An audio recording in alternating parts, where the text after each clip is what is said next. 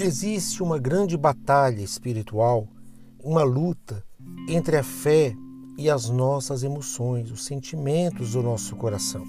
Na realidade, nós precisamos esforçar ouvindo a palavra de Deus e procurando servir a Deus com a nossa mente, com o nosso espírito e não através das nossas emoções. As emoções enganam e veja que nós não podemos querer sustentar a nossa fé usando os sentimentos do coração, porque na realidade a fé é convicção, é certeza, e viver pela fé é viver a dependência de Deus, sabendo que Deus vai cumprir as suas promessas, independente de qualquer coisa, independente de qualquer tipo de sentimento que estejamos é, é, vivenciando.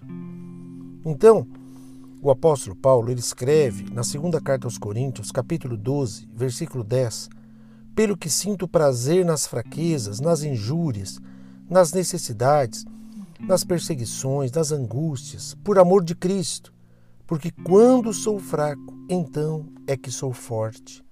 O apóstolo, ele diz que quando ele se sentia é, fraco, é, é, desgastado, cansado, angustiado, quando ele via que estava sofrendo pelas perseguições, era nesse momento de fraqueza que ele se tornava forte.